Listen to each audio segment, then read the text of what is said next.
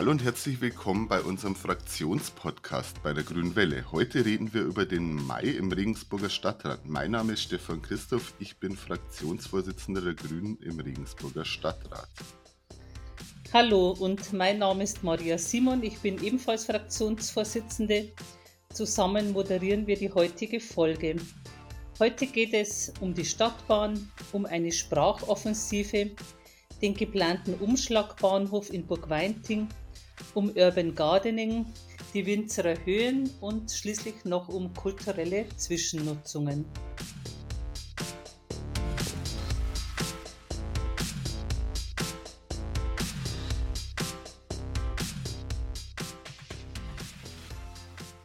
Im Ausschuss für den Neubau einer Stadtbahn Anfang Mai stellte sich die beauftragte Firma vor, die nun das Kommunikations- und Beteiligungskonzept umsetzt. In dem weiteren Prozess geht es nun darum, wie eine Stadtbahn kommt und nicht mehr um das Ob.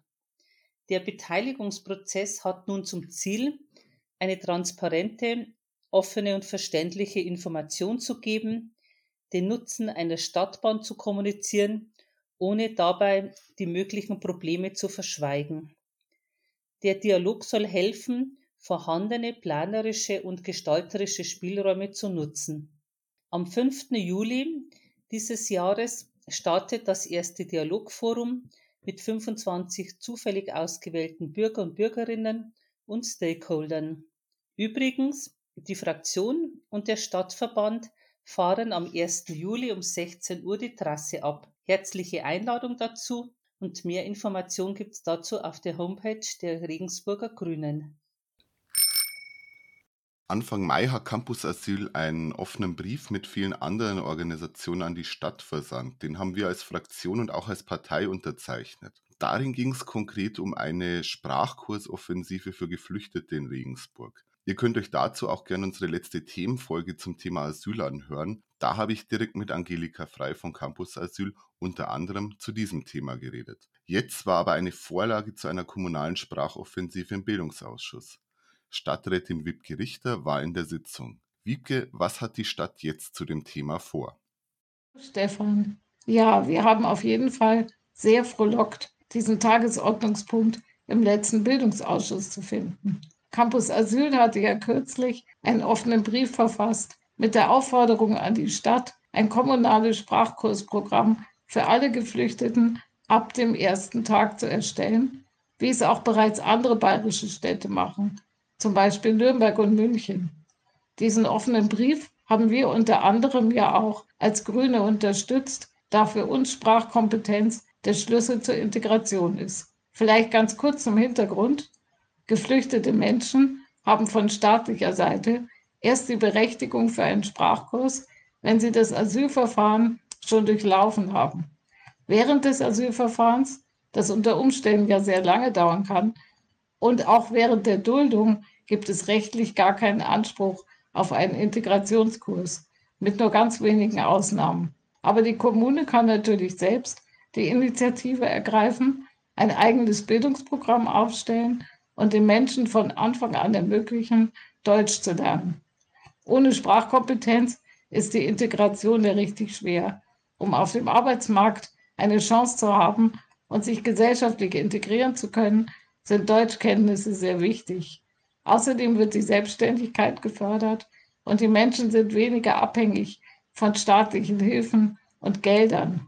Das ist die richtige Investition. Es hat die gesamte Stadtgesellschaft was davon und es bietet allen nur Vorteile. Die Stadt nimmt diese Anregung nun glücklicherweise auf.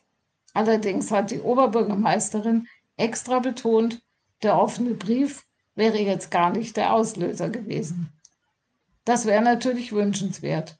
Aber wie dem auch sei, wir freuen uns sehr darüber, dass die Bildungskoordinatorin der Stadt inzwischen nur den offiziellen Auftrag hat, ein Konzept zu erstellen, geflüchteten Menschen in Regensburg frühzeitig Sprachkurse zu ermöglichen. So können wir alle schneller und besser zusammenwachsen. Danke dir, Wiebke, für das Update. Regensburg bekommt einen größeren Umschlagbahnhof in Burgweinting. Das war Thema im Planungsausschuss Anfang Mai. Die DB Netz stellte das Projekt vor. Ziel ist es, mehr Verkehr auf die Schiene zu bringen. Dazu braucht es die notwendige Infrastruktur. Der jetzige Umschlagbahnhof ist zu klein geworden.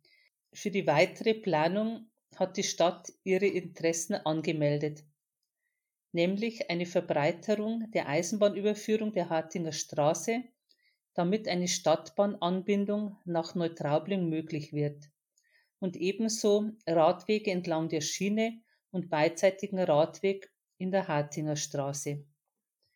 Wir haben dieser Interessensbekundung zugestimmt. Beim weiteren Planfeststellungsverfahren werden wir darauf achten, wie der Lärmschutz, die Umweltbelange und Lichtemissionen gelöst werden. Die Bahn wird am 23. Juni ab 15 Uhr eine Öffentlichkeitsbeteiligung durchführen. Mehr zu diesem Projekt könnt ihr auf der Seite umschlagbahnhöfe.de erfahren. Letzten Monat wurden im Planungsausschuss ein Antrag zu urbanen Gärtnern behandelt. Munir Shahedi hat den Antrag mitgeschrieben. Munir, kannst du vielleicht einmal kurz erklären, was das Konzept von Urban Gardening ist und was wir mit dem Antrag erreichen wollen?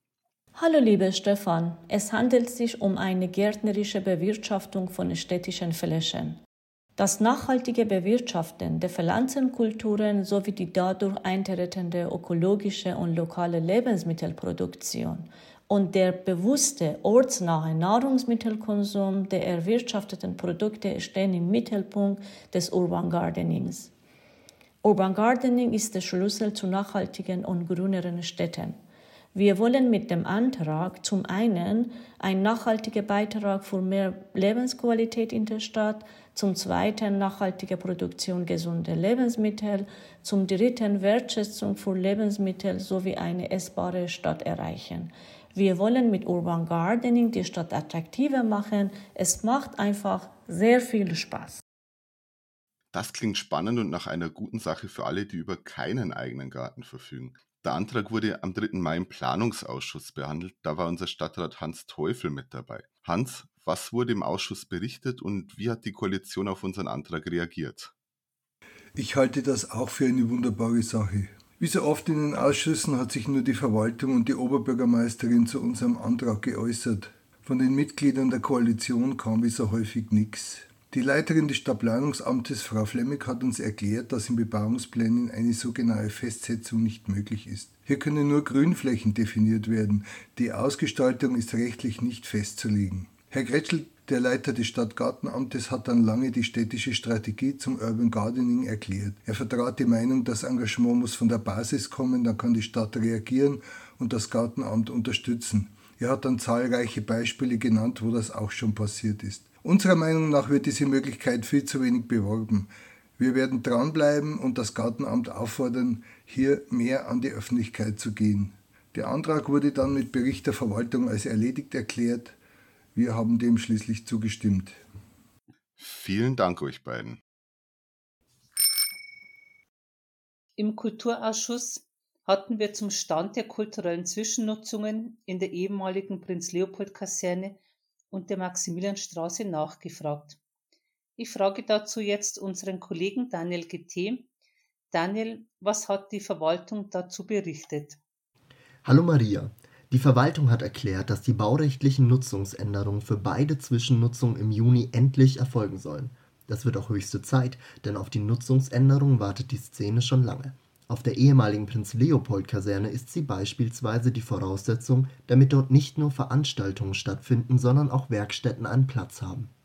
Beim nächsten Mal muss das mit der Nutzungsänderung schneller gehen. Da bin ich mir mit der Verwaltung einig. Wer sich für Details interessiert, kann die Aufzeichnung der Sitzung anhören oder sich gerne direkt bei mir melden.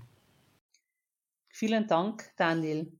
Das klingt alles reichlich kompliziert für eine Zwischennutzung. Wir bleiben auf jeden Fall dran und vielleicht lässt sich hier mittel- und langfristig auf Bundesebene etwas am Baugesetzbuch machen, um Zwischennutzung von Leerstand einfacher zu machen. Noch Ende April wurde mit einem Beschluss im Umweltausschuss die städtischen Spiel- und Grünanlagen im Bereich der Winzerer Höhen in einen Stadtwald umgewandelt. Stadträtin Jasmin Hopp hat das Thema von Anfang an mit vorangetrieben. Kannst du uns kurz erzählen, Jasmin, wie es zu diesem Beschluss kam? Hi Maria, ja gerne. Ähm, Im Laufe des letzten Jahres äh, wurde ja recht ausführlich auch medial diskutiert, dass auf den Winzerer Höhen plötzlich äh, Bauzäune aufgetaucht seien, die die Wanderwege durch den Wald blockieren. Ähm, begründet war das damit, dass die Winzerer Höhen als Grünanlage, also quasi als Parkanlage geführt wurden und damit eine sogenannte Wegesicherungspflicht besteht, also die ganzen, ähm, auch die ganzen Trampelpfade und Schleichwege vor herabfallenden Ästen oder umstürzenden Bäumen und so geschützt werden müssen. Und weil man aber so schnell die Bäume nicht hat ähm, rausnehmen können bzw. zuschneiden können, hat man die Wege gesperrt. Wir hatten dann zwei Ortstermine, einen unter anderem mit der ÖDP und einen anderen mit dem Bund Naturschutz und ähm, auch Mitgliedern der Stadtverwaltung, Gartenamt und Umweltamt, um uns da ein Bild äh, davon zu machen, welche Bäume sind da tatsächlich betroffen, wie viele sind das, welche Art Schäden haben wir da und haben da sehr viel gelernt und andererseits aber auch den Schluss daraus gezogen, ähm, wie unnötig es ist, dass diese wirklich sehr waldähnliche Anlage als Park geführt wird und haben ähm, auch beim zweiten Ortstermin das andiskutiert, wie man das ändern könnte. Die Verwaltung hat jetzt ähm, schlussendlich die Idee aufgegriffen, dass man eben diese Grünanlage zu einem Wald umwidmet und damit diese sogenannte Wegesicherungspflicht entfällt. Das heißt, ähm, da müssen jetzt keine Bäume mehr rausgenommen werden. Also ein Teil wurde schon rausgenommen, aber ähm, da müssen jetzt vorerst keine Bäume mehr rausgenommen werden, die da eventuell auf Wanderwege stürzen könnten, weil in dem Moment, wo das ein Wald ist, das den Leuten selbst überlassen ist oder auch, auf, dass sie halt auf eigenes Risiko da reingehen und sich dessen bewusst sein müssen, dass da nach einem Unwetter oder nach einem Sturm eben auch Äste abbrechen können und dass es gefährlich sein kann. Genau, ich glaube, so viel dazu. Vielen Dank, Jasmin. Das sind tolle Nachrichten und ein toller Erfolg sowohl für die Natur und für Regensburg. Apropos Natur, zum Schluss haben wir noch ein Jubiläum zu beglückwünschen. Wir gratulieren der Kreisgruppe Regensburg des Bund Naturschutz. Die besteht nämlich seit 50 Jahren. Der Bund Naturschutz schaut immer wieder genau hin, wenn es um Umwelt oder auch um die Artenvielfalt in der Stadt geht. Das ist ein Engagement, das wirklich wichtig für uns alle ist. Und wir gratulieren herzlich und sagen Danke für dieses Engagement. Diesen Glückwünschen schließe ich mich an. Und das war es auch schon wieder mit der heutigen Folge. Wir hören uns wieder am 8. Juni.